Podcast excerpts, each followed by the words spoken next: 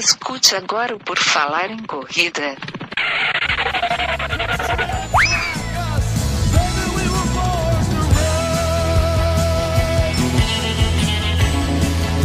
Are you ready to run?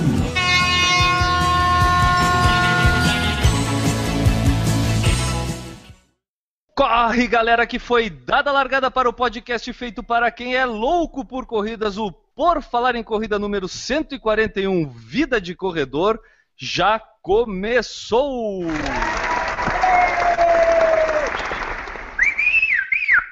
E nesta edição do podcast sobre corridas de rua mais irreverente e mais vida de corredor da podosfera mundial, teremos a participação dele com sua frase motivacional da abertura de todo o programa, Enio Augusto, arroba EAUG. Tudo bom, Enio? Tudo bem, vamos aqui para mais uma edição 141 e a frase é: É difícil falhar, mas é pior nunca ter tentado. Caraca, profundo, irmão. É, viu? E hoje, para contar sobre vida de corredor, porra, Porra. o melhor que nós temos. Fly Wagner, tudo bom, Fly? Bem-vindo, cara. Um, olha, um imenso prazer te receber aqui no Por Falar em Corrida, fera. Pô, Guilherme, acho que antes de eu dar qualquer entrevista, é muito maneiro estar aqui com vocês. A energia que vocês passam é incrível. Muito legal a sua simpatia, do Enio. Então, é um prazer estar aqui com vocês, falando de corredor para corredor. Não, você tá meio, né? Sim, mas tudo bem, tá valendo. Você tá falando que tá com preguiça, mas é, é família. Pô, muito obrigado pelo convite de vocês. Faz parte. Isso aí. Como é que tá Florianópolis, Enio? Tá muito bom. ah, e só pra constar, o Guilherme também é de Floripa, tá? Só pra tu saber, nós dois somos Ah, de- pra ter essa energia tem que ser de Floripa, irmão. Capital mundial da- do podcast de corrida, é Florianópolis. Esses são os melhores que nós temos. É isso aí, é isso aí. Bom, galera, eu sou o Guilherme Preto. O pessoal pode me encontrar em- nas redes sociais por arroba corrervicia. E quem quiser saber mais sobre este podcast, o Por Falar em Corrida, que é o único que nós temos, pode acessar lá o www.porfalaremcorrida.com, né, Enio? Exatamente. E quem quiser acompanhar o nosso dia a dia, pode seguir lá no Snapchat, falar em corrida e correr vicia. Também pode utilizar nossas redes sociais, blog, Face, Twitter, Instagram, YouTube e onde mais encontrar a gente para enviar suas mensagens. Pode ser sugestão de pauta, relato de prova, dicas, dúvidas ou perguntas. É só enviar que a gente lê aqui posteriormente no podcast ou no PFC News. É isso aí, quem quiser dar uma forcinha aqui Por Falar em Corrida, basta acessar lá na iTunes, por exemplo, e fazer o seu comentário, deixar sua avaliação do nosso podcast, deixar cinco estrelinhas lá, assinar o nosso feed de podcast no seu agregador aí pro Android, o Windows Phone, aonde quer que seja. E agora, né, Enio, que a gente tem colocado alguns vídeos de unboxing e brevemente de review lá na nossa página do YouTube, Pode acessar lá, dar uma olhadinha nos vídeos. Os vídeos são curtinhos para não ser muito chato, então em torno de 5 minutos ali fazendo um unboxing de algum produto para corredor. E pode deixar o joinha lá para nos ajudar a divulgar melhor esses vídeos aí. É isso aí, galera. Vamos fazer um podcast melhor agora. Vamos lá.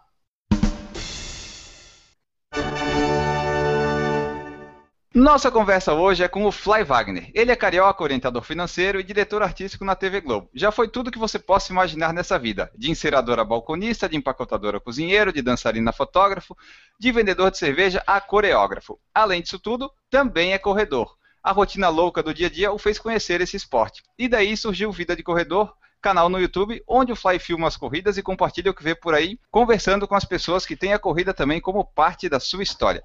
Por causa desse canal e da sugestão da nossa audiência, hoje ele é o nosso convidado especial. A gente apresentou o Fly na abertura do programa, mas antes de qualquer coisa, quem quiser saber esse trabalho do Fly, vai lá no YouTube Vida de Corredor e assiste os vários episódios. Inclusive no primeiro episódio é onde ele descreve mais ou menos a história dele, contando ali o, qual foi o caminho que levou ele até chegar a essa vida de corredor, essa vida que a gente vivencia, é, curte aí já faz algum tempo.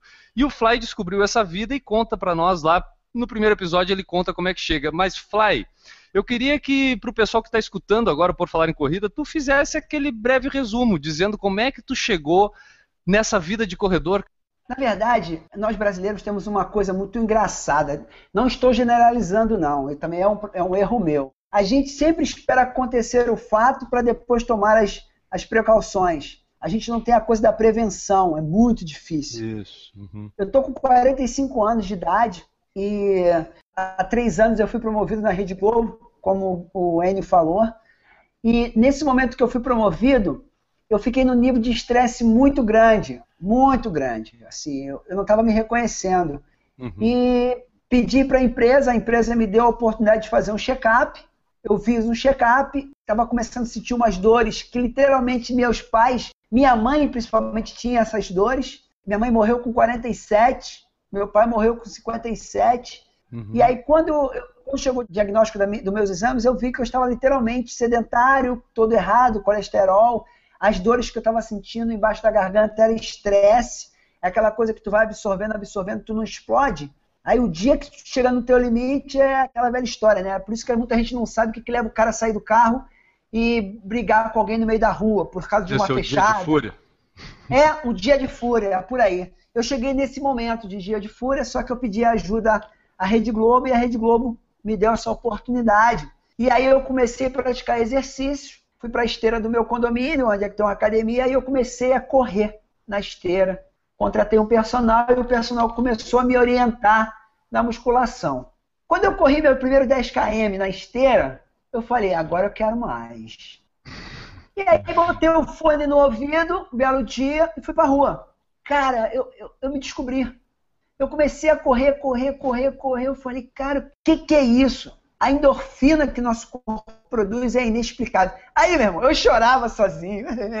Eu chorava correndo, cara. Eu botava música- as músicas no ouvido e, e quando aquela música me relembrava alguma coisa do passado, eu chorava. Parecia que eu estava fazendo terapia com a corrida, sabe? Eu comecei a me encontrar.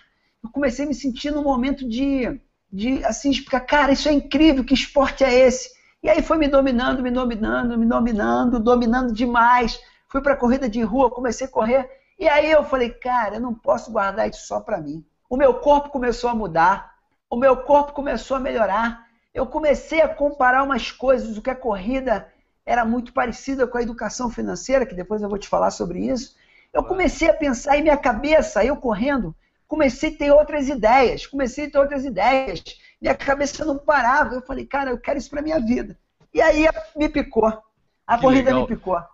É, é- é- e é um bichinho que acontece assim mesmo, cara. Foi assim comigo, foi assim com o Enio também. Eu, tanto que logo que eu comecei a correr, teve o Correr Vicia, o meu blog, que eu criei até para compartilhar também essa sensação, assim, dessa. Porque é, os motivos que me levaram a correr também foi muito parecido com os teus, tá, Fly? Tipo, também foi o estresse de trabalho e tudo. Depois até eu pedi demissão para poder viver melhor dessa vida, porque a gente começa a descobrir que, parei um pouquinho, tem Perfeito. uma, tem uma coisinha melhor do que passar trabalho na vida, né? Que é curtir a vida. Então vamos curtir a vida antes de qualquer Perfeito. coisa. Tá? Perfeito o que você falou. Mas agora a dúvida que me causa, Fly, é o seguinte. A gente te conheceu principalmente como coreógrafo, né? Um cara da dança, um cara que. E a dança é, uma atividade física. Imagino que não seja uma dúvida só minha pensar como é que um cara que cresceu na dança, cresceu na atividade física, chega num estado de estresse, de até deterioração física, né? O corpo está definhando, vamos dizer assim, sem o cara perceber. Como é que foi isso? É o, é o trabalho que te levou para o estresse? Como é que foi essa. Como é que acontece isso? Um cara que dança, faz atividade física, chegar num nível de precisar da corrida para reverter essa situação? Guilherme, é simples.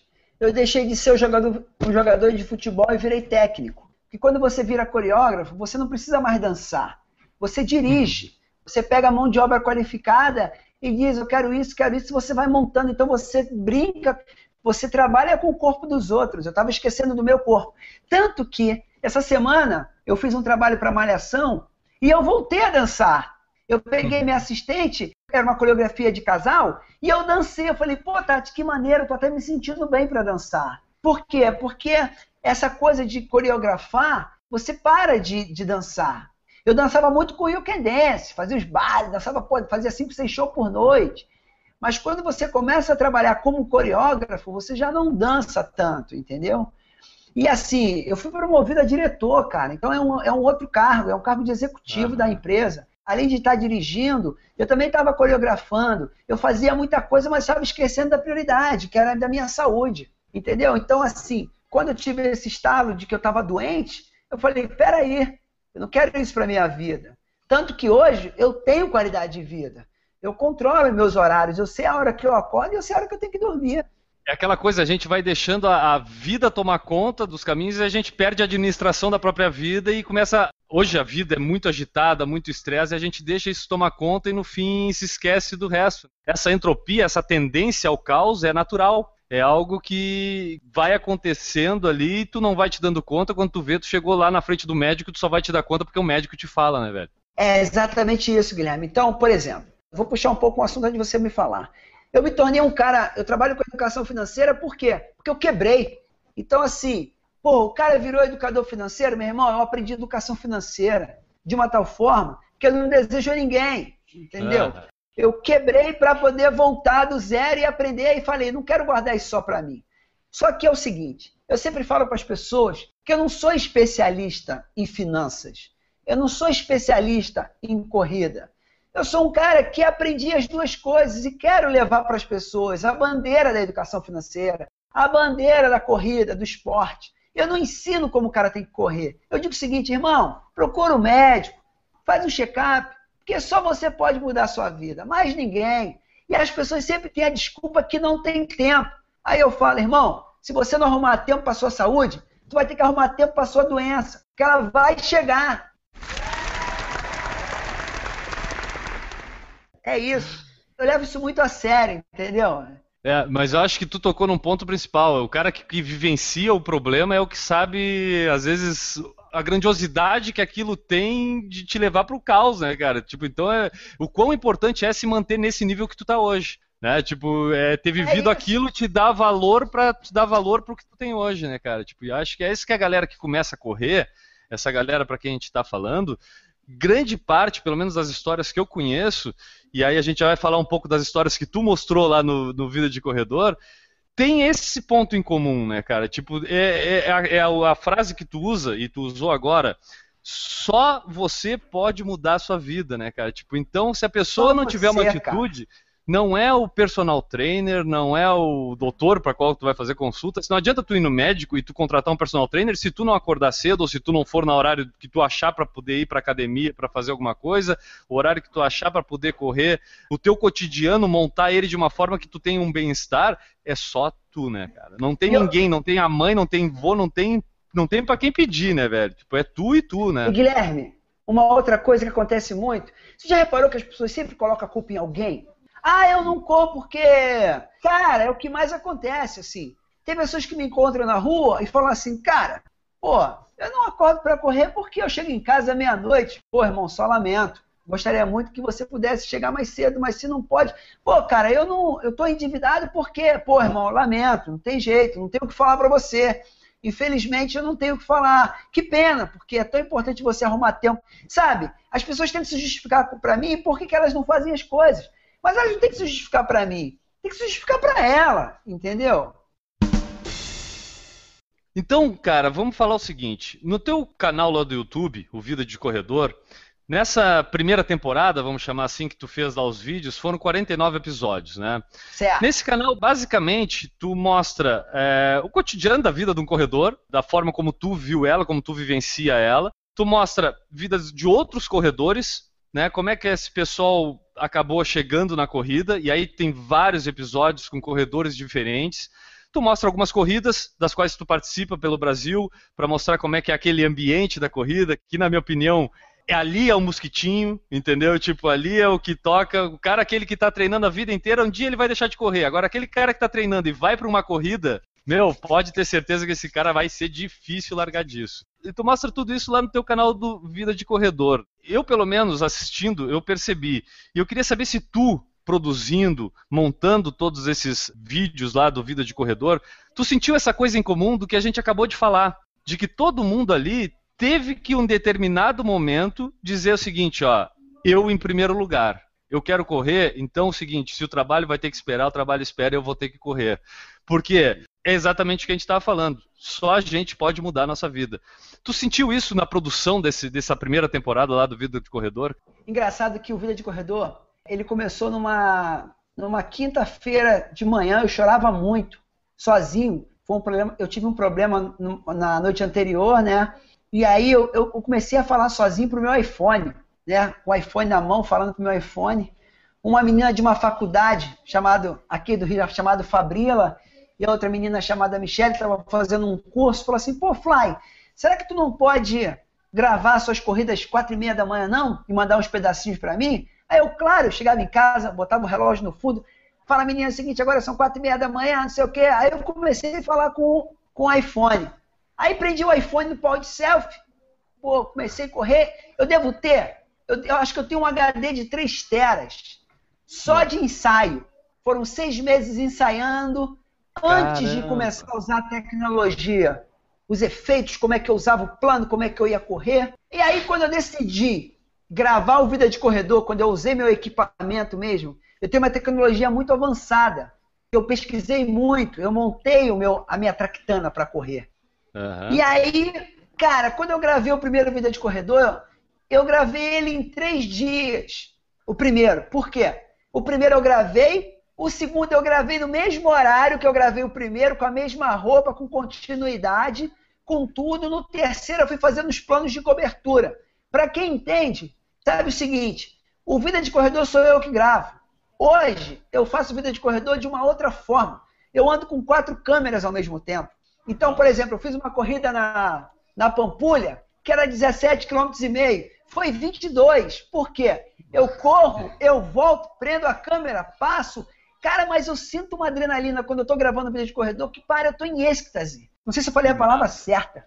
Mas, cara, eu me amarro em gravar vida de corredor, cara. Eu, eu sou tão feliz com as músicas que eu coloco, que as músicas têm muito a ver eu me divirto, os planos que eu faço, as coisas que eu crio, as coisas que eu encontro no meio do caminho. O Vida de Corredor me proporciona uma emoção que quando eu estou com a câmera, parece que eu estou falando para um outro amigo, sabe? É verdadeiro, é real, o que as pessoas veem ali. Vai ter um programa do Cristo Redentor, cara, que é emocionante. Eu vendo é emocionante. A corrida da Disney, cara, quem vê fala assim, cara, eu me arrepiei quando eu vi, entendeu? É inexplicável o que eu sinto quando eu estou fazendo vida de corredor. É inexplicável. Cara, e, e fica. E acho que tu consegue passar tudo isso no vídeo. Porque a gente, quando assiste, falo como tele, uh, espectador teu lá do, do YouTube, é, a gente sente essa energia, cara. Pô, é do primeiro segundo do vídeo até o último segundo do vídeo é aquela intensidade que a gente acaba vendo o Fly Wagner naquela intensidade de energia, adrenalina e afim e paixão pela coisa, sabe? É inclusive, paixão mesmo, cara. É paixão inclu mesmo. Inclusive, cara, é uma das coisas assim que é, montando aqui para pesquisando para a gente te entrevistar e tudo.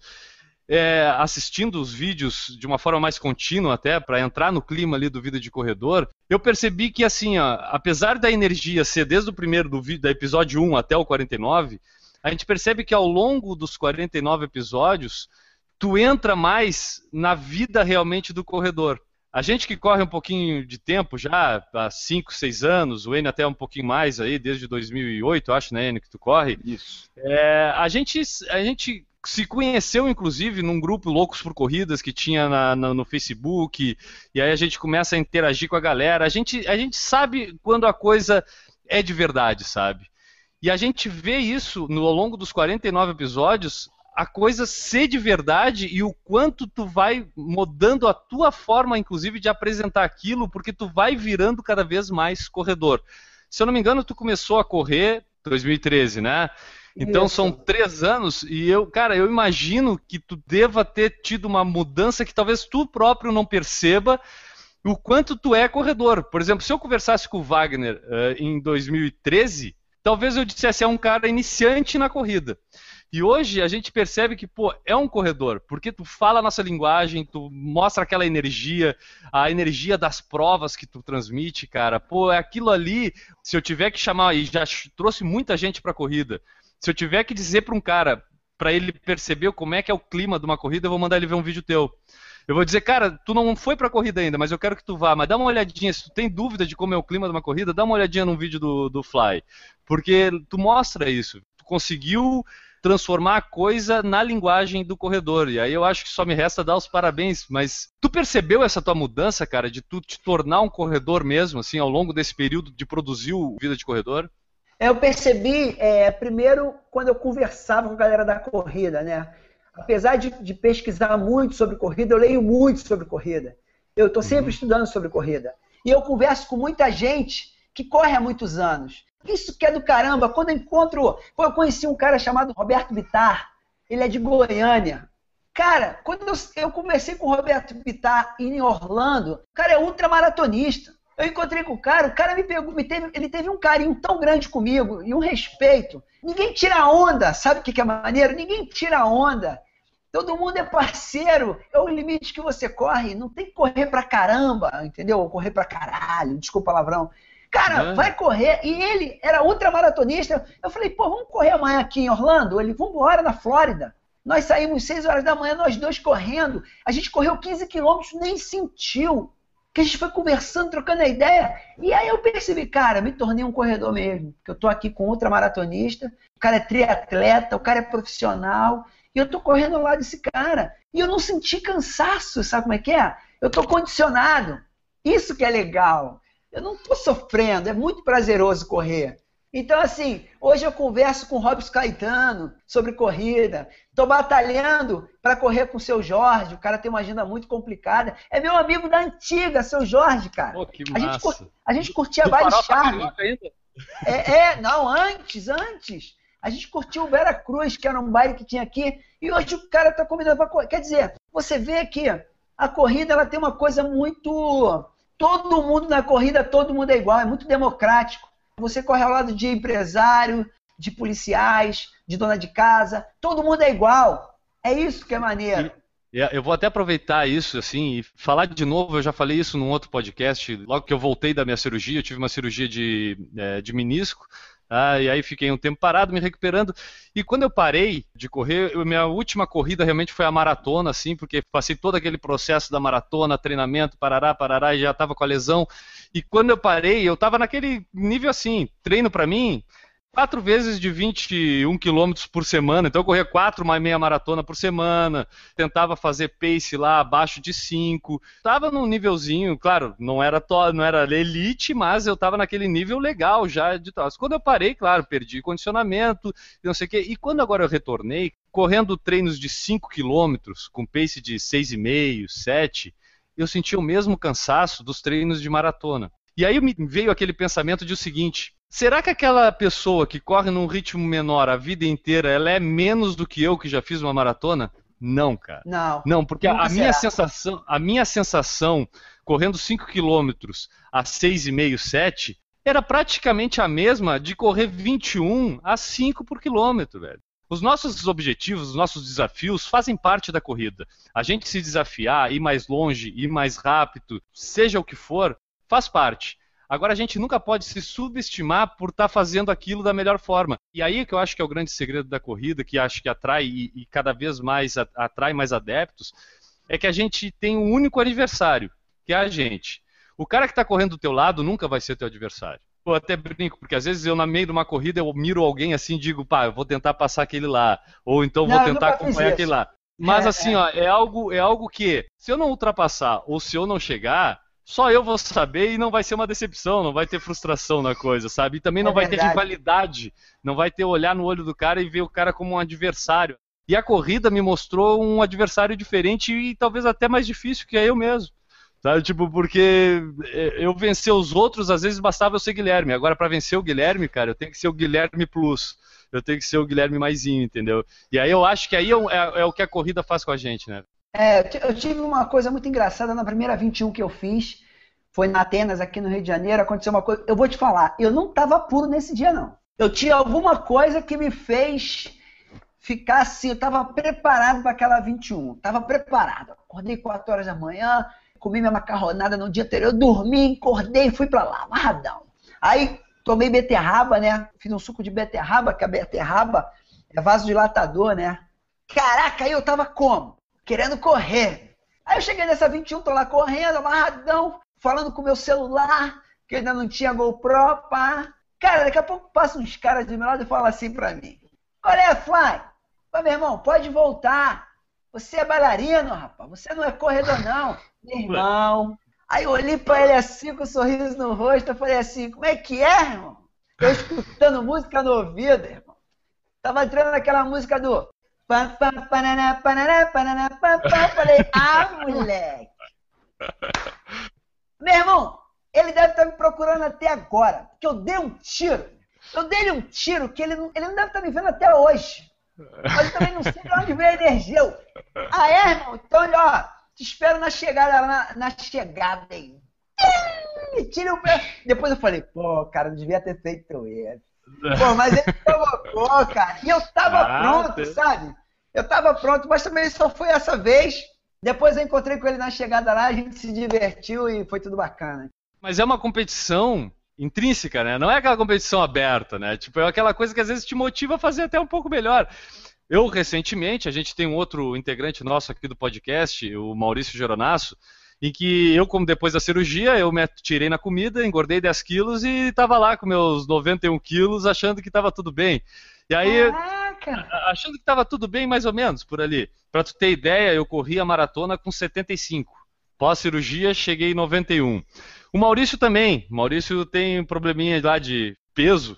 Mas assim, eu me senti desafiado realmente a perder peso no momento em que o Maurício me desafiou. E aí a gente fez uma aposta para saber quem é que perdia mais peso em menos tempo. Eu perdi 10 quilos só, de, só na briga, só, só no desespero assim de ganhar dele. Foram 10 quilos que eu deixei assim, ó, sem nem fazer esforço, sabe? Tipo, é porque a gente se é sente desafiado. Isso, a gente, né, a gente é tem isso, né, cara? Isso. Tipo, talvez eu tivesse até agora tentando perder peso se ninguém tivesse me desafiado assim abertamente, como foi o caso é, que aconteceu doido. comigo com o Maurício. Né?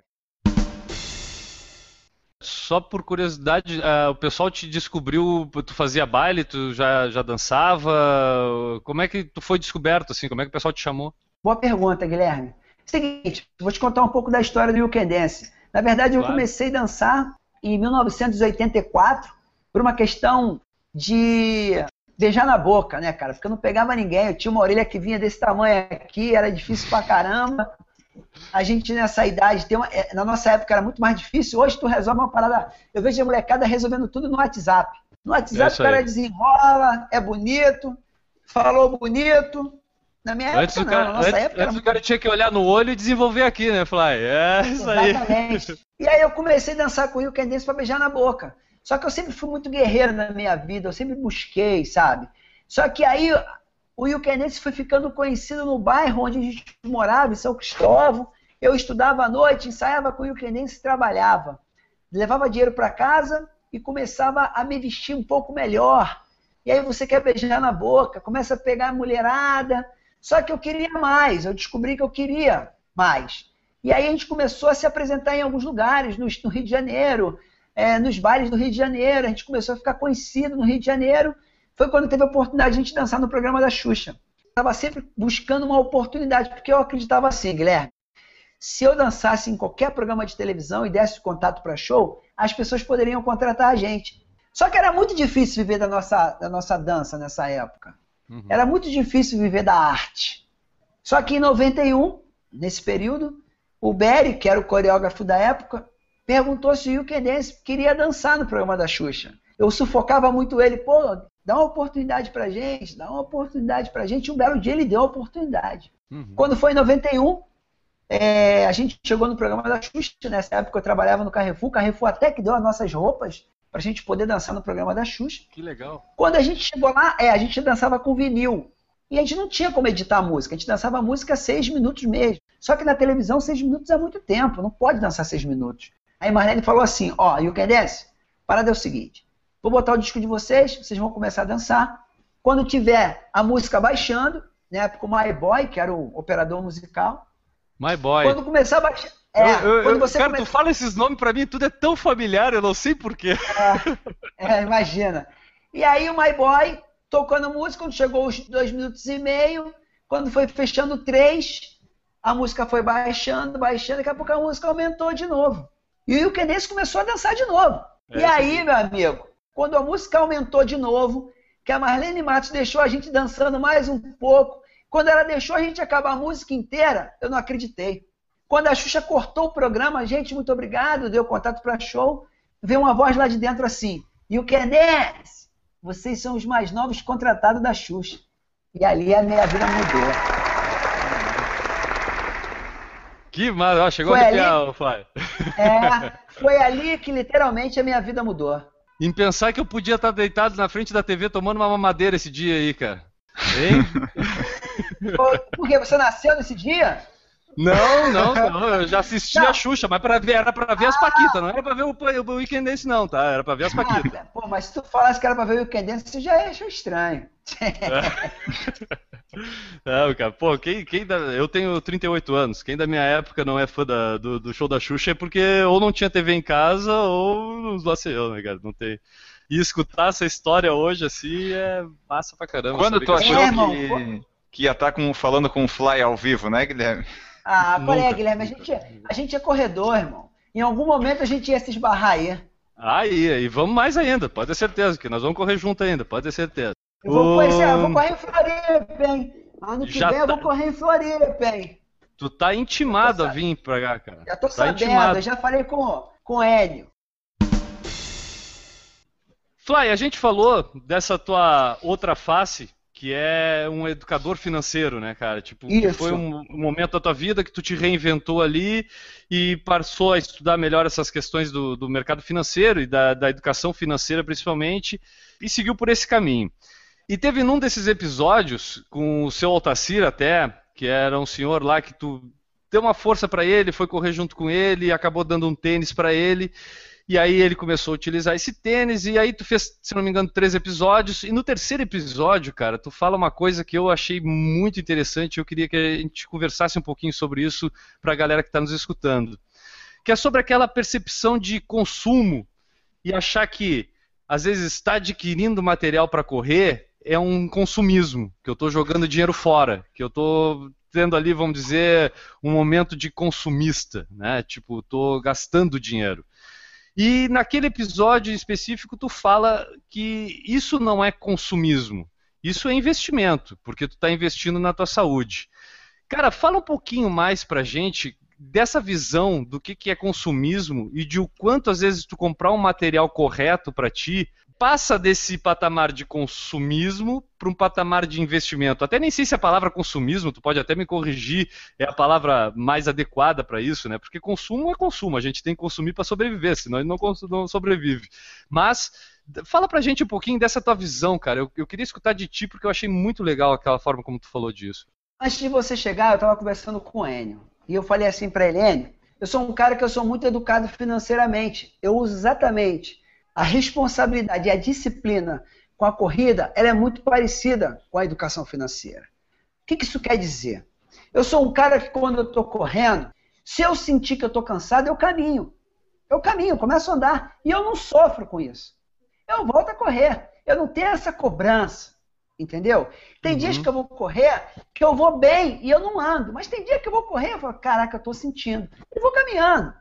Eu até falo sozinho quando eu estou com esses momentos que isso quer dizer? Por exemplo, seu Altaci, ele não tinha dinheiro para comprar um tênis. Ele não tinha. Ele usava um tênis de 70 reais que não dava para ele correr com aquilo. Mas por que, que ele uhum. tinha um tênis de 70 reais? Porque ele só podia comprar um tênis de 70 reais. Quando eu fui na loja comprar o tênis para ele, eu confesso que eu ia dar um tênis só para ele. Por quê? Era o que eu podia comprar, um tênis. E aquele tênis, quando o cara da loja, da ASICS, que me deu até moral, o gerente, ele falou assim para mim: Você vai dar de presente para ele esse tênis? Eu falei: Vou, vou dar esse tênis para ele de presente. Então, irmão, dá dois. Eu falei: Não, irmão, eu só vou dar um porque eu só posso comprar um. Não, uhum. dá dois. Eu vou te fazer um desconto de 50% de um tênis. Se você comprar, vai valer o preço de um. E você vai poder levar os dois. Cara, eu falei assim para ele: Irmão, cara, que maneiro que você está fazendo. Porque eu comprei dois tênis com preço de um. Porque ele uhum. me deu 50% de desconto nos dois. E aí, eu, eu pude fazer isso pelo seu Altaci. Eu, hoje, não estou participando de várias corridas no, no Rio de Janeiro, por quê? Porque eu estou achando que está um pouco caro as provas. Sim. Não é que eu não tenha dinheiro para fazer as provas, não é isso. Mas não é o momento de estar se gastando dinheiro. Então, assim, eu estou correndo, não parei de correr, só que eu não estou correndo em provas de corrida de rua. Sim. Por quê? Porque se eu for correr em todas as provas de corrida de rua, não tem como. Porque a cada semana tem uma corrida, a cada semana. Então eu sei me privar. Por mais viciado que eu seja, eu não saio comprando kits. Se você está se endividando para adquirir um produto e você vai ter problema, aí não é jogo você fazer. Mas se você tem o recurso, como o seu Altaci não tinha, eu dei um tênis para ele, isso é investimento. Como a gente está vivendo um momento de crise, crise política e financeira, que eu não vou entrar nesse assunto, senão a gente não sai daqui, eu tenho que me blindar de tudo isso que está acontecendo. Então, eu não posso ficar me descapitalizando o tempo todo porque tem uma corrida. Isso é o controle financeiro. Mesmo que a pessoa tenha, não é porque você tem que você tem que sair esbanjando. Não é porque você consegue correr 42 quilômetros, você vai correr 42 todo dia. É uma questão de equilíbrio, entendeu? Então, é, quando eu dei o tênis para o Celtaci, eu estava investindo na saúde dele. E eu podia fazer aquilo. Se eu não pudesse, eu jamais compraria o tênis para ele. Então eu podia comprar um tênis para ele, consegui aquele desconto de 50% e fui lá e paguei à vista. Isso que é legal, entendeu? Planejamento. Legal. E aí tu tocou em preço de corrida e a gente, corredor, pelo menos desde que eu comecei a correr, já se reclama dos preços de corrida, eles só aumentaram, então se reclama cada vez mais, né? E aí, pô, o Enio, o Enio, que está aqui com a gente, participou, já teve ano que tu correu 45 corridas no ano, né? O Enio, que é um cara que gosta de planilhar tudo na vida dele, provavelmente tu eu sabe o valor que tu tudo. gastou. Quanto é que eu tu gastou aquele tudo. ano, Enio? Deixa eu abrir aqui. Ó, tá planilha Pô, lá. Se a corrida fosse 100 reais cada kit, que deve ser um pouquinho mais, quase 5 mil ou mais. Não, não, nesse caso ele participava de umas corridas mais baratas também, né? Senão é, também não ia dar, tá né? Bom. Aqui em Floripa ainda não tem esse nível tão profissional quanto tem aí. Aqui são só algumas que são boas, assim, né? Naquele ano deu 1925 de inscrição. Fora a gasolina para ir até o lugar, gasolina para voltar. Fora as viagens para o Rio de Janeiro, Belo Horizonte, São Paulo. Então, mas se você tinha para fazer? Olha, nessa época eu estava desempregado, eu não tinha. então, aí sim, mas é, foi uma questão de risco. De repente você tinha um recurso para fazer esse. É, tinha eu não sou, é, eu não sou contra, não. É importante. Se você tem, faça. Você tem esse controle. Só que eu sou muito plane... eu planejo tudo, entendeu? Então, assim, esse momento que o país está vivendo, eu não posso me descapitalizar com corrida de rua nesse momento. Mas eu vou é, voltar a correr depois, entendeu? Mas eu, eu, eu acho que, até nesse, como está falando, nesse momento de crise financeira no país, e a gente já vê isso desde o ano passado, mais ou menos, a gente vê as coisas ficando caras e a gente cada vez com menos dinheiro, tem que deixar mais dinheiro lá no supermercado para poder se alimentar do que na corrida para poder correr melhor. Então a gente tem que começar a fazer, a gente às vezes instintivamente faz essas escolhas nesse processo todo. Mas eh, eu acho que principalmente nesse momento é o momento também, né, Fly, de a gente aprender a pesquisar. Aí atrás, se a gente precisa comprar um tênis, então pesquisa, cara, porque o que, acontece? Se a gente for simplesmente na onda da coisa, tu vai cair lá nos tênis de 700 reais, de 600, 700, 800 e para ir para cima, porque o marketing da coisa volta a te botar esses tênis na frente. Tu consegue hoje montar um kit de tênis ali, três tênis com mil reais. Tu precisa de Pô, três, três tênis, tênis é agora? É bastante. É bastante, exatamente isso. Tu precisa de 300 agora? Talvez não, eu não precisava, precisei de um. E eu me limitei a um determinado valor. Eu botei lá que eu não ia gastar mais de 250 reais num tênis. Cara, o que, que eu fiz? O tempo que eu tinha, eu dediquei pesquisando. Eu também queria comprar um tênis mais adequado para mim, eu não queria comprar qualquer tênis que me abaixasse. Então eu acho que é, a, a, questão financeira às vezes não está só no botar o dinheiro em cima da mesa, mas está o quanto tu monta até este momento de botar, de efetuar a compra, né? Eu acho que essa é, é essa é uma dica, inclusive, que pode ser transferida para essa questão das corridas, dos valores das inscrições que a gente está falando. Pô, tu realmente precisa participar de todas as corridas, então é melhor fazer o seguinte: determina lá duas, três que vão ser as provas alvo e aquelas lá tu vai com a faca nos dentes para deter a tua vida e velho, gasta o teu tempo treinando. Treinar às vezes então, também é, é. Mas é importante deixar uma coisa bem clara. Se o cara pode fazer isso, se o cara pode gastar esse dinheiro, se ele pode investir esse dinheiro em todas as corridas que ele possa ir, vai lá e faz, irmão. Se você uhum. pode, vai e faz. O problema é quando as pessoas fazem isso e se endividam. Aí não é investimento, entendeu? É importante. Se você pode comprar um tênis de mil reais, irmão, compre. Te faz feliz, você pode. Vai lá e faz isso.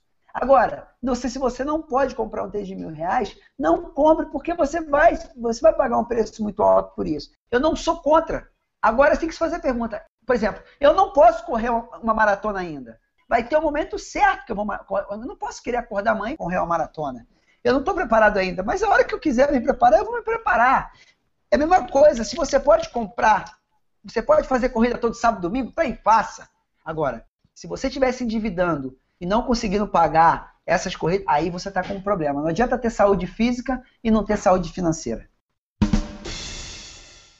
Fly, voltando um pouquinho ao nosso canal lá, o Vida de Corredor, cara. Pô, a gente vê uh, toda aquela. Tu falou pra gente da produção, da quantidade de, de, câmeras, equipamento que tu te dispôs a fazer um troço bem feito mesmo e conseguiu, na minha opinião. Mas fala pra gente, dá trabalho carregar aquela traquitana toda lá para fazer as filmagens? Porque a gente vê correndo lá com a galera segurando ali o pau de selfie com a, com a câmerazinha, e aí faz tomada daqui, faz tomada de lá todos os teus treinos tu faz filmando daquele jeito ou é, ou é não, só não. programado para fazer a filmagem do Vida de Corredor, né?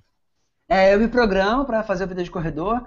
Na verdade, eu gravo sozinho, né? Na verdade, eu nem sinto mais nada, cara. Eu não sinto nada. Eu sou muito feliz fazendo Vida de Corredor. Eu já, já peguei o tempo do, da tractera que eu uso, do gimbal, que é um equipamento que eu uso que estabiliza a minha câmera já atendi tudo. Então, assim, eu vou gravar uma medida de corredor, eu não sinto nada, não sinto peso, dificuldade nenhuma, eu subo em árvore, eu prendo o carro, eu, e eu me amarro, cara, é uma realização. Você faz tudo sozinho? Quando eu faço, faço tudo sozinho. Cara, não parece que tu faz tudo sozinho, não parece. É, mas eu faço tudo sozinho. Às vezes, eu levo um amigo meu, o Ricardo, e dou uma câmera para ele para ele fazer alguns takes só eu correndo separadamente, entendeu? Mas a maioria dos vídeos de corredores eu faço todos sozinho, todos. E depois que, edita que tudo, tudo sozinho. É, aí eu decupo o material, entrego lá na produtora, que é minha parceira nesse programa, tá. dou pro editor e explico para ele como é que é a ideia, as músicas, eu pesquiso tudo. A pesquisa aí eu produzo, eu escrevo, é, eu só não edito, porque não dá para fazer tudo, mas o resto sou eu que crio. Roteiro, quem vai entrevistar, as câmeras que uso, os planos, as músicas, sou eu tudo que faço. Que legal, cara, e que competência, porque, pô, fica tudo muito bem, cara. Eu acho muito legal um, uh, aquele esquema que tu faz da música que tu tá utilizando no vídeo, tu fazer a galera cantar. E, pô, ah, é? fica, fica, uma coisa muito legal. O do Robson Caetano foi o primeiro que eu vi fazer daquilo ali. Depois teve o Gasparetti, como é que é o nome Isso. dele? Que foi até um dos primeiros Gasparetti. programas também. Foi é. Boy to Be Alive que ele cantou. Boy to Be Isso. Alive. Não, cara, mas eu ria, velho. Eu ria daquilo e ficou muito legal, cara. Muito mas tem massa. que ser isso, cara. Vida de corredor é isso. Eu, eu, é importante, eu não tô ali para dar dica, não é isso. Eu tô ali para correr e me divertir. E como você falou, eu quero passar para as pessoas para verem como é que eu me divirto fazendo isso. E passa. É, cara, e é, e é, o clima, é o clima da corrida que a gente tanto fala, assim, que às vezes é difícil mostrar isso, e por isso a gente chama a galera para correr com a gente, porque a gente quer que a galera sinta aquilo, porque a gente sabe que é bom. Mas, pô, nos vídeos do Fly a gente consegue mostrar pro cara, olha aqui, cara, isso aqui que a gente quer que tu faça, olha aqui, ó, se divirta, entendeu? Muito tipo, legal. brinque, dança. E a corrida me trouxe para esse lado, assim, ó, da curtição realmente da coisa, de poder se divertir fazendo algo bem feito também, entendeu? Tipo, é porque isso. eu não deixo de treinar mal, bem, não deixo de fazer isso, mas tem aquele clima, né? Dentro dessas todas, assim, cara, tu tem alguma ali desses 49 episódios, assim, que tu disse, pô, aqui foi o momento em que eu vi que, pô, agora eu não vou deixar de fazer esse vida de corredor nunca mais, cara. Teve esse momento? Teve, pai? na corrida do Bop. A corrida do Bop, pra mim, foi. Ó, a corrida do Bop, a subida do Morro de Santa Marta, foi incrível. Sim. É, a do Cristo Redentor, que ainda vai ao ar. A corrida. Cara, todas essas corridas mexeram muito comigo. Foi ali que eu me descobri que nasci para ser corredor. E, é muito legal. E outra coisa que eu percebo também lá uh, no Vida de Corredor, cara, é que, tipo assim, ó, os, os vídeos não têm um milhão de views, mas eles têm um engajamento muito grande. Ou seja, a galera comenta, a galera participa, a galera quer conversar com o Fly ali, né? É verdade. E essa galera que acaba interagindo contigo, que veio atrás de falar contigo, contar a história dele para ti e também, pô, dizer que legal que tu tá fazendo isso, Fly. O quanto isso te deu a motivação para continuar também na corrida, sabe? Tipo, porque eu imagino que isso sirva de motivação para ti também, né, Fly? Olha, além de todos os amigos que eu fiz, agora com você e com N, que são meus novos amigos, eu acho que a corrida, ela. Na verdade, eu não tive pretensão nenhuma de ter um milhão de, de inscritos. Eu acho que isso é, o, é só o começo de tudo que eu estou criando. Eu crio as coisas não pensando em se vai dar certo ou não, sabe? Eu faço as coisas tudo na minha vida, a educação financeira foi assim, o Vida de Corredor é assim, a minha nova profissão é assim. Esse é o melhor que eu posso fazer. Eu cheguei até agora fazendo Vida de Corredor, esse foi o melhor que eu pude fazer. As pessoas, ah, mas você tem que divulgar. Cara, esse é o melhor que eu posso fazer. Eu não tenho recursos ainda para investir em divulgação para o Vida de Corredor. O Vida de Corredor eu divulgo assim, vocês me entrevistando, falando para um amigo, viajando para umas cidades. Às vezes as pessoas me contratam, eu vou lá e falo do Vida de Corredor, subo do palco, faço animação. Esse é o melhor que eu posso fazer. Esse foi o melhor que eu pude fazer até aqui. E se eu cheguei até aqui, eu já sou vencedor, entendeu? Porque assim, a corrida me mostrou isso. Você não tem que ser rápido. Você que tem que correr sempre. Ou devagar. Ou lento. O importante é você ir treinar. Por exemplo, agora são 8 e 5 da noite. O sono aqui já está batendo, já estou aqui, ó. Porque amanhã de manhã eu não vejo a hora de chegar para ir para a rua correr. Então, assim, o Vida de Corredor, para mim, é uma vitória. As pessoas que acreditaram no Vida de Corredor, para mim, é meus amigos, a própria produtora KN Vídeo que acreditou. Muita gente acredita, vocês estão acreditando, a minha família acreditou, minha esposa também corre, minha filha está começando a correr. Então, assim, eu estou fazendo de tudo para mostrar que quem só pode mudar a sua vida é você. E o Vida de Corredor é exatamente isso. O Fly mudou a vida dele.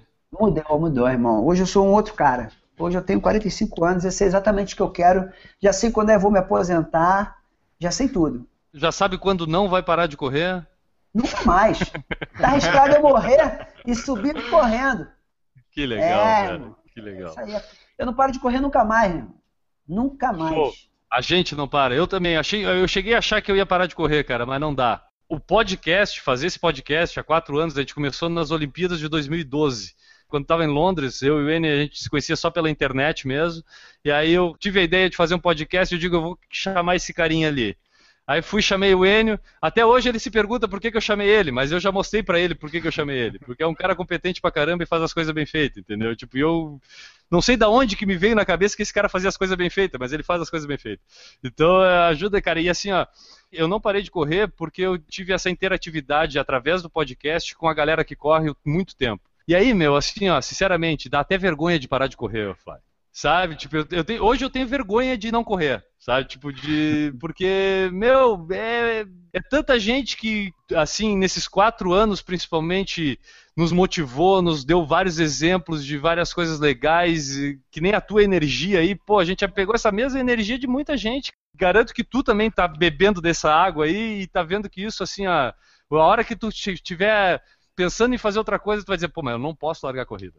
Não posso, ah, não porque posso. ali, ali, ali tá uma aguinha que a gente bebe que faz muito bem pra gente, sabe? Tipo, eu, eu vejo assim, eu vejo a corrida dessa forma como algo que hoje eu não consigo, mesmo que eu queira, eu não consigo parar. Ah, não, eu não paro nunca mais. Fly, me diz uma coisa, Tu até colocou um vídeo lá no canal, já anunciando que vai ter uma nova temporada, que tu deu uma paradinha agora no vídeo de corredor, tá produzindo uhum. aí o material para a segunda temporada do vídeo de corredor. Faz assim, cara, vamos fazer um teaser pra galera aqui. O que, que a galera pode esperar dessa segunda temporada aí? Vai seguir naquela mesma linha de programa? Tu tá pensando em colocar algo mais? Como é que vai ser essa, essa outra temporada do vídeo de corredor aí? Boa pergunta, Guilherme. Na verdade, vai ser mais ou menos a mesma coisa só que eu vou ter mais umas. Eu vou tentar fazer um esquema de eu interagir comigo mesmo, entendeu? Vão ter. Não sei se você viu o videozinho que eu, que eu gravei dizendo que eu vou parar. Tu viu a cabeçada que eu tomei daquele cabrito? Não, essa do cabrito eu não vi. Meu irmão, mas depois Ah, não, vi, vi, eu vi, eu vi, eu vi, eu vi sim. Que tu, tu foi correr sozinho no meio de um, de um sítio, assim, de um isso, campo lá. Isso. E aí no meio, tu tá no meio, tu até chama uma galera pra ver se te ajuda, né? Tipo, socorro, socorro. Os caras é, é. Isso, eu vi, vi então, sim, vi sim. Aquilo ali foi um acidente que aconteceu muito engraçado, que vocês vão ver no programa quando for ao ar. Então, assim, eu tô mudando umas coisinhas, eu não vou botar mais o Vida de Corredor é uma vez por semana eu estou pensando em fazer um teste ou botar dois por mês ou um por mês, entendeu? Uhum. Porque eu quero mudar um pouco a dinâmica da edição. Enfim, vão ter coisas maneiras, mas assim, a ideia é a mesma, mas eu vou ter algumas inserções diferentes, entendeu? Eu troquei a equipe de edição. São os mesmos editores, mas eu troquei a equipe para dar uma mudada. Mas assim, tem muita coisa legal vindo por aí. Eu acho que o Vida de Corredor vai vir com uma temporada muito mais elaborada, com a edição muito melhor, para tu ver que eu tô buscando é, ajudar mais o meu editor, estou mais dentro da edição. Eu sempre tive uhum. dentro de tudo, né? Sempre me envolvi com tudo. Mas acho que vocês vão se divertir muito com a corrida do Cristo, a corrida da Disney, a corrida desse do Cabrito que me deu uma cabeçada. Tem a corrida. Cara, tem muita coisa legal vindo por aí. Aguardem. Legal. Tem ideia de quando começa essa nova tem. temporada, assim? Na primeira semana de abril. Na primeira quarta-feira de abril eu já boto Opa. o programa Vida de Corredor do Cristo Redentor. Dia 6 de abril. 6 de abril. Então, daqui a dois dias, esse podcast está indo ao ar dia 4 de abril. Na quarta-feira agora, galera, então vocês que estão escutando aqui por falar de corrida, já acessa o YouTube Vida de Corredor, já vai estar lá o episódio aí da nova temporada do Vida de Corredor com o Fly. Fly, a galera para te acompanhar aí, Instagram, Twitter, Facebook, qual é o meio mais legal assim de a galera seguir o Fly Wagner aí? É, Fly Wagner. Esse é o meu é o meu nome na internet para é, Instagram, para o meu site, que é www.flywagner.com.br. E no meu próprio site tem todos os meus links lá de Facebook, de Instagram. O Vida de Corredor está dentro do Fly Wagner, mas o Fly Wagner é FLY e o Wagner é com V e não com W. Show! Quem ficou com dúvida aí e não conseguiu anotar isso escutando agora, não se preocupe, não precisa parar o carro que está dirigindo, não precisa fazer nada. Quando chegar em casa, acessa o porfalarencorrida.com. Na postagem desta edição tá lá todos esses contatos que o Fly falou lá. Vocês podem acompanhar aí. Quem não acompanha ainda, pode acompanhar aí a vida de corredor do Fly. Antes de finalizar esse podcast número 141, Vida de Corredor, a gente precisa falar com a galera que corre. Ou seja, a gente precisa dar voz a quem escuta o Por Falar em Corrida. Enio, de quem é a mensagem que a gente vai ler hoje? Hoje a mensagem que a gente vai ler é do Guilherme Garcia, que colocou lá no post do UFC 135, exatamente, teu xará, que ficou surpreso já de ter uma mensagem lida aqui, mas é ele que fique sabendo que quem manda mensagem e dá feedback pra gente tem muita chance de aparecer em alguma edição futura aqui lendo esse é, comentário. Exatamente. Aí ele fala o seguinte: muito bom o programa, o PFC 135. Acho que alimentação e corrida tem tudo a ver. No início de 2015 pesava quase 120 quilos, distribuídos ao longo dos meus 1,91. Ulala!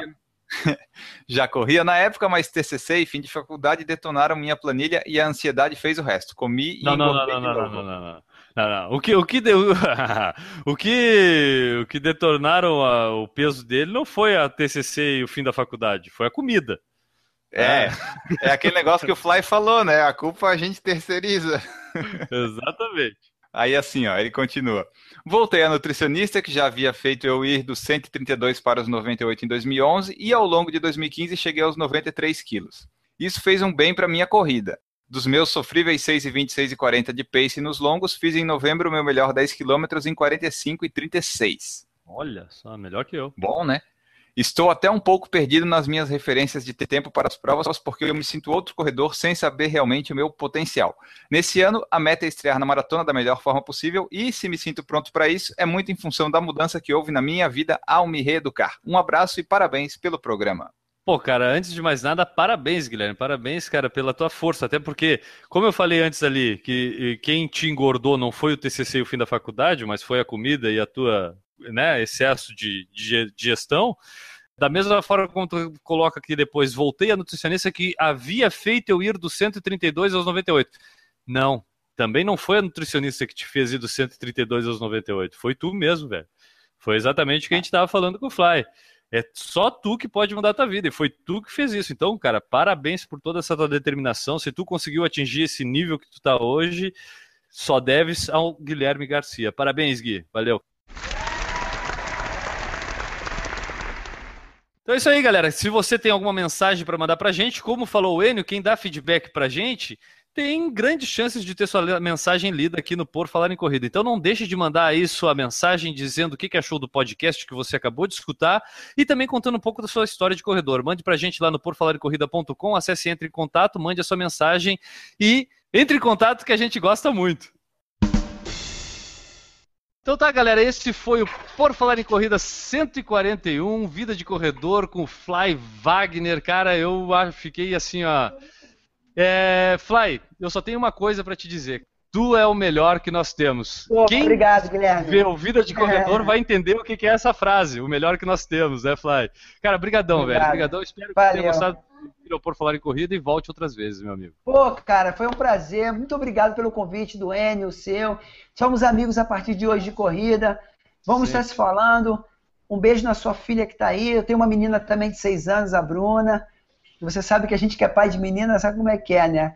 Enio, foi um Legal. prazer, viu? O prazer Legal. foi todo nosso. E vai ter Valeu. parte 2, vai ter parte 2. Se Deus quiser. Obrigadão, irmão. Valeu mesmo. Enio, acho que fizemos mais um ótimo podcast pra galera. Eu tenho certeza absoluta que fizemos, o pessoal vai gostar, vai ficar muito legal e eu acho que o pessoal vai querer uma parte 2, 3 e 4, que a gente vai tentar providenciar em breve. Vai deixar teu abraço pra quem aí, Enio? Abraço pro Fly, porque a gente olha lá o Vida de Corredor lá e fica com vontade de sair correndo, seja meia-noite, quatro da manhã, cinco da tarde, é só olhar que se tu tá sem motivação pra correr, olha lá um vídeo do Fly no Vida de Corredor que tu vai encontrar motivação. É isso aí, galera. Bom, eu deixo um beijo para meu pai, para minha mãe, para você, para Xuxa e pro Fly. Galera, a gente fica por aqui, voltamos na semana que vem. Um abraço e tchau. Errou! E obrigado à menina também que pediu para que vocês me entrevistassem. Não lembro o nome dela agora, mas muito obrigado. Foi a Greide de Oliveira, nossa amiga Greide de Oliveira, que Valeu, Grande. Valeu Ajuda mesmo. Muito obrigado. Errou! eu ando naquela fase preguiça. Depois que eu voltei da minha cirurgia, eu ando na fase preguiça. Mas pelo menos eu- quando eu treino, pelo menos eu Nunca treino de verdade. Nunca ouvi falar esse nome. Não tem preguiça. Irmão, Deus te abençoe. começar, A preguiça aqui mora longe. Eu acordo 4 horas da manhã para correr, irmão. 4 horas da manhã. Enio Augusto? Enio Augusto? Aí, ó, Enio Augusto. Tens com quem trocar mensagem às quatro da manhã, então, Enio. Pode mandar para mim que eu já tô de pé. 4 horas eu tô de pé. Tomo meu café. Quando dá 4 e meia, eu já vou pra rua. Quando meus amigos pedem para correr comigo, eu vou às 5, porque eles ficam chorando de dizer 4 e meia. Cara, eu amo correr de madrugada. Pô, é muito Vai. mara- é maravilhoso. Errou! Cara, se quiser me interromper, pode interromper aí, Não, tá? vai, tá ótimo. A Manda bala. prioridade é A minha- tua. Errou! Tá zoando, filho?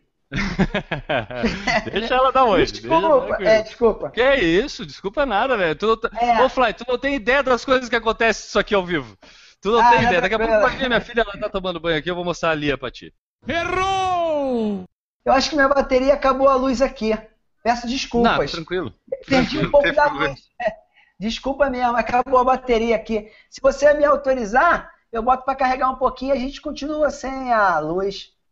Mas quem sou eu pra autorizar ou deixar de des- desautorizar, Fly?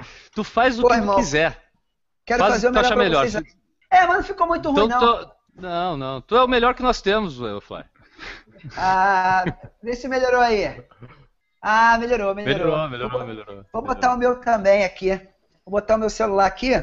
As duas luzes de Enio, frente. vai, que vai aí- aprendendo, Enio. Vai aprendendo que um dia nós Ah, vamos chegar lá, Enio. Em 140 edições a gente nunca se preocupou com a luz. Eu tô com a minha luz aqui, ó, batendo na janela e nunca me preocupei com ela. Não, Ah, pelo não, jeito, cara. né, Enio, nós não... Ô, Enio, pelo jeito nós não estamos nem se preocupando com a roupa, né, Enio?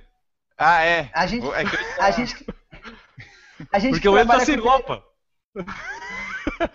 tô- Ele, A ó, gente que sem trabalha- nudes.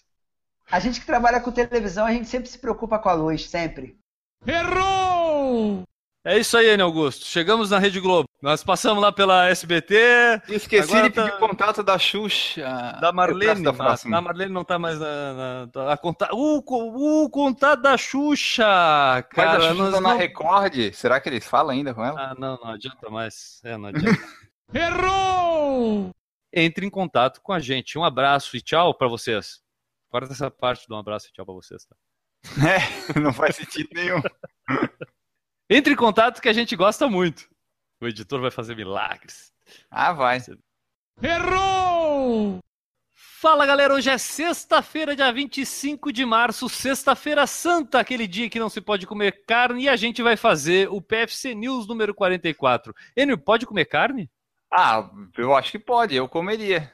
É, né, cara? Tipo, tem galera daquela que segue a religião aí, que prefere um peixinho na sexta-feira santa, mas pode comer carne, galera. Pode. Talvez Peixe não não é deva. carne? Também. Boa, Enio. Vamos fazer uma abertura de novo? Vamos. vamos, vamos, que senão. Errou! A gente vai estar disponibilizando aí a nova leva de camisetas do Por Falar em Corrida. Será personalizado. Aliás, todos os produtos do Por Falar em Corrida agora terão a possibilidade de ser personalizados. Eu ouvi falar que vai ter chinelo, é isso? Aí, pessoal, quem quiser descansar do treino, ouvindo um podcast com chinelo do Por Falar em Corrida, muito em breve vocês vão poder adquirir o nosso chinelo do Por Falar em Corrida. Chinelo do PFC, só nós. Qual outro site de corrida tem chinelos?